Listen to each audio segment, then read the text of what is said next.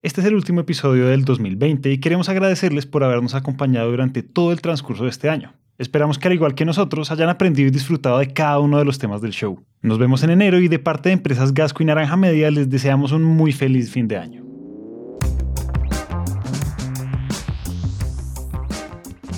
Con todos los mitos y medias verdades alrededor de las fuentes de energía, de su impacto y de su uso, decidimos prender la luz con What What.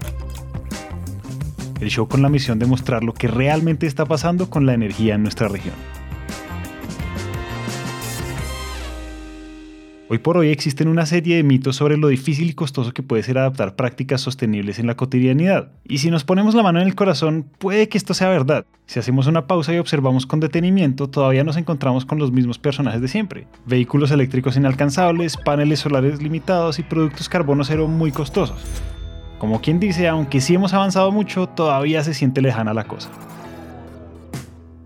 Es por eso que hoy vamos a compartir una iniciativa local que ya tenemos a la mano y que con mucho esfuerzo y dedicación está rompiendo estos límites de costos, haciendo que gastar mucho dinero para ser sostenibles sea parte del pasado. Es una empresa que lleva con orgullo la etiqueta de Made in Medellín.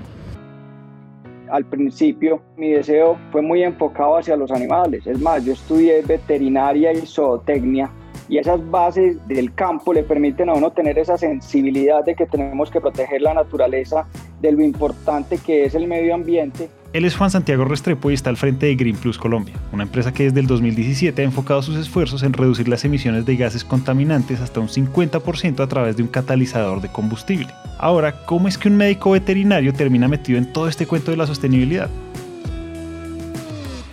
Para entenderlo mejor, tenemos que retroceder en el tiempo, al momento en el que Juan estaba terminando su carrera. Fue en ese entonces que sintió curiosidad por aterrizar varios de sus conocimientos e ideas en un campo distinto, cosa que lo llevaría a hacer una especialización en administración de empresas y un MBA en el exterior.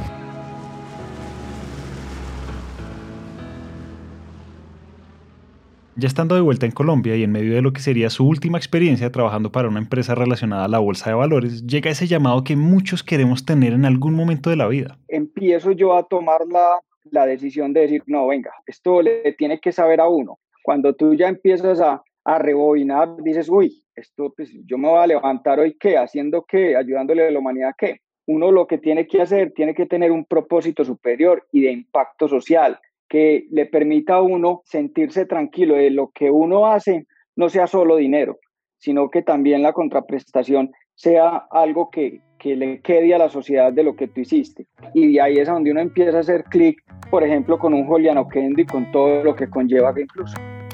Juliano Kendo, el emprendedor más conocido por ser el fundador de Tehatsu, fue imprescindible para encaminar ese propósito que Juan recién estaba descubriendo, pues para ese entonces Julián estaba buscando un equipo de trabajo idóneo para empezar a implementar una nueva iniciativa sostenible en Colombia, y la primera persona en la que pensó fue Juan. Julián me llega y me muestra digamos que una tecnología que tiene todo el respaldo, que tiene toda la validación internacional, pero que no ha salido comercialmente al mercado, que ya va a salir pero digamos que la sensación era es que pues, si esto tiene todos estos pergaminos, pues esto se va a vender muy fácil. Era así de sencillo. Y bueno, ¿y quién hay? No, es usted y pues otra persona que en ese momento era como, pues, digamos que la contadora o el back office, pero el resto no había nadie más. Cuando comenzó Green Plus no sabíamos ni siquiera cómo lo íbamos a empezar a vender, pero yo sabía que iba a ser algo grande y que lo que estábamos haciendo tenía un propósito superior, independiente si salía o no, pero estábamos tranquilos con lo que estaba haciendo. Y empezamos a trabajarle y no nos explicábamos por qué una tecnología tan ganadora, con todo el respaldo, con todo el impacto que tenía, pues no salía a flote con algo grande. Para dimensionar mejor lo que Juan y Julián tenían entre manos y por qué era difícil entender que Green Plus no fuera un éxito instantáneo, es importante conocer a fondo de qué se trata. Green Plus es un catalizador de combustible que funciona por medio de una nanotecnología líquida que, agregada en pequeñas cantidades a los combustibles, disminuye la emisión de CO2 hasta en un 50% e incrementa la eficiencia energética del combustible hasta un 7%. Y por eso es que ya es un estándar en varias partes del mundo como Estados Unidos y Europa. En otras palabras, se utiliza menos cantidad para obtener la misma energía, lo cual hace que mejore la economía del combustible del motor de los vehículos, que aumente su potencia y reduzca las emisiones contaminantes significativamente. Nosotros creíamos firmemente en el producto y sabíamos que teníamos que buscar alguna alternativa por donde entrarle al mercado y ahí fue donde salió el modelo de estaciones de servicio del Greenbot, digamos que fue por el cual pudimos zafar el nudo que teníamos de, cómo vender una tecnología de estas y poder salir al mercado a, poder vender de una forma disruptiva. Yo le, yo le hablo a la gente que nosotros somos el Netflix de la industria de combustibles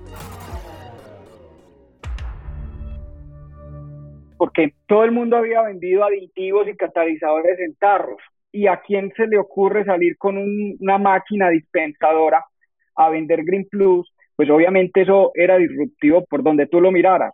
Pero eso fue parte de lo, de lo retador y obviamente empezó a llamar la atención también lo diferente que queríamos hacer porque esa máquina tiene una connotación de que genera un valor agregado. Fuera de que te vende Green Plus, obviamente no contaminamos con un carro. Dos, te está entregando data, el Internet de las cosas, yo puedo saber quién está tanqueando en qué parte del país con Green Plus. O sea, eso tiene mil y mil cosas donde podemos evolucionar. Hoy es la versión 2.0 de la máquina y posteriormente pues vendrán muchas más. Después de haber encontrado el prototipo para lanzarse al mercado y analizar todas las posibilidades, será el momento de elegir cuándo y dónde.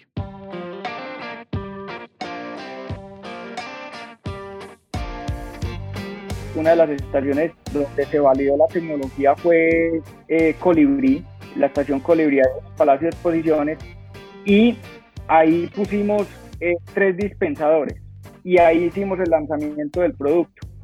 Y ahí fue donde empezamos a ver cómo se comportaba y qué pasaba y ahí la primera, digamos que respuesta que dijimos, vamos por el lugar que nosotros decimos, pues encontramos la beta en el mundo minero, cuando vos encontrás el, el punto de oro, encontramos la beta, ahí vimos la beta y fue que los taxistas que estaban consumiendo más Green Plus.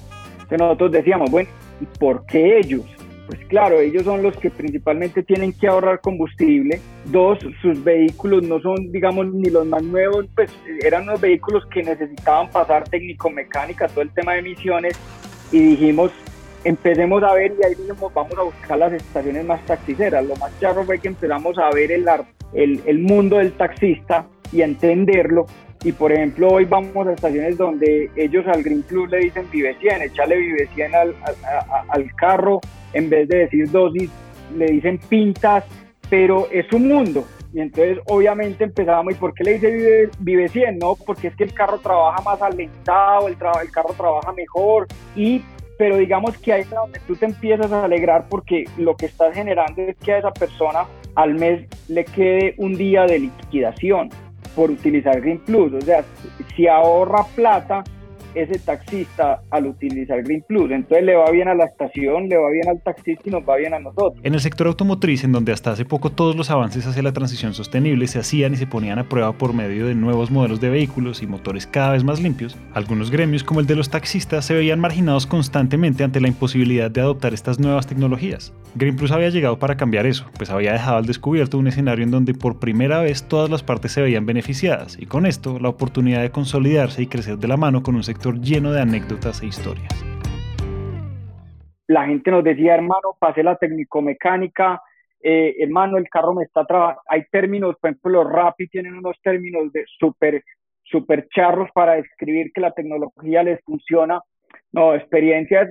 Hubo una muy charra con un taxista donde lo vimos tanquear, él tanqueó como 1.500 pesos de Green Plus y se fue a hacer una carrera no sé a dónde y llegó después a la misma estación, nosotros seguíamos en la estación y le dijo al, al, al bombero, écheme cinco mil pesos, eso es una berraquera, pero, pero venga, es que para qué le va a echar cinco mil, pues no hermano, es que eso me quedó andando el carro, botas la plata, no más con los mil quinientos, no, no, no, échamele cinco mil pesos.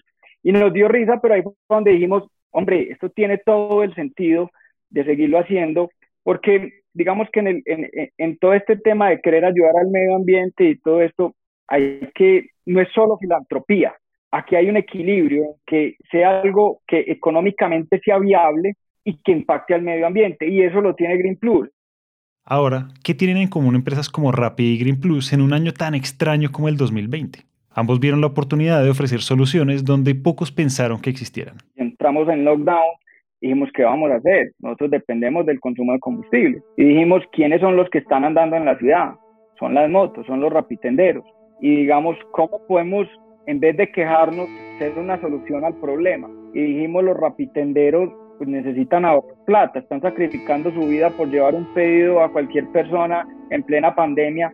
¿Qué podemos hacer con ellos? Entonces tocamos las puertas, empezamos a avanzar con ellos y básicamente nosotros les entregamos eh, Green Plus gratis casi que por un mes a los rapitenderos, tratando de que ellos se involucraran con todo el tema de sostenibilidad, más durante una pandemia donde estábamos tan sensibles con ese tema. Y el otro tema era que queríamos que los rapitenderos, pues parte de su esfuerzo, vieran que, que en contraprestación podían recibir más, más dinero, que su moto les trabajara mejor y todo este tema. Y nos jugamos con eso. Hoy en día los rapitenderos son parte de nuestros principales clientes.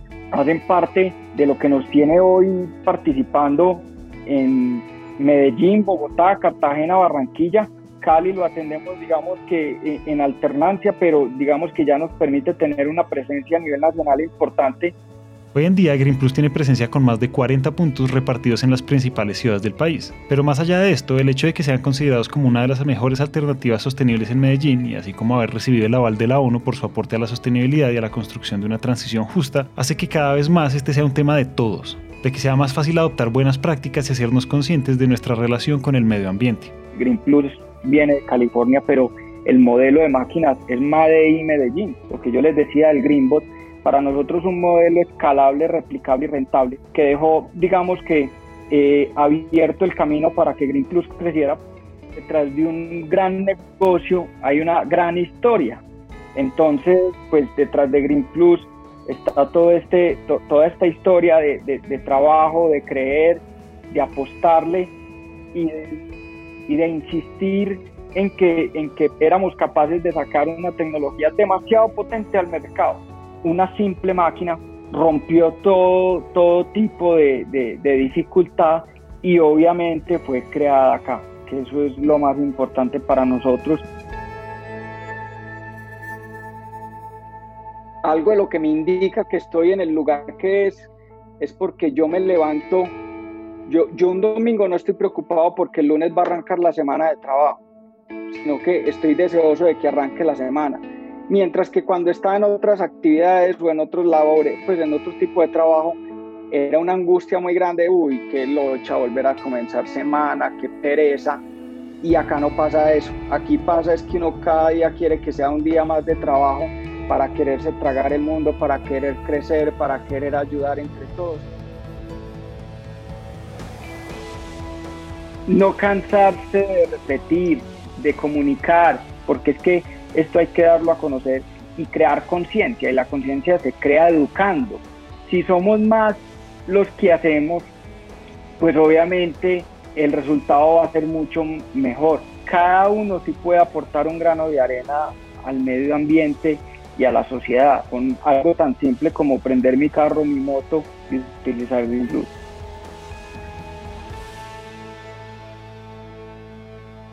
Hasta acá llegamos hoy. Esperamos que este último episodio del año haya prendido el bombillo de las ideas y si les gustó lo que oyeron, los invitamos a dejar una reseña de 5 estrellas en Apple Podcast o a seguirnos en Spotify.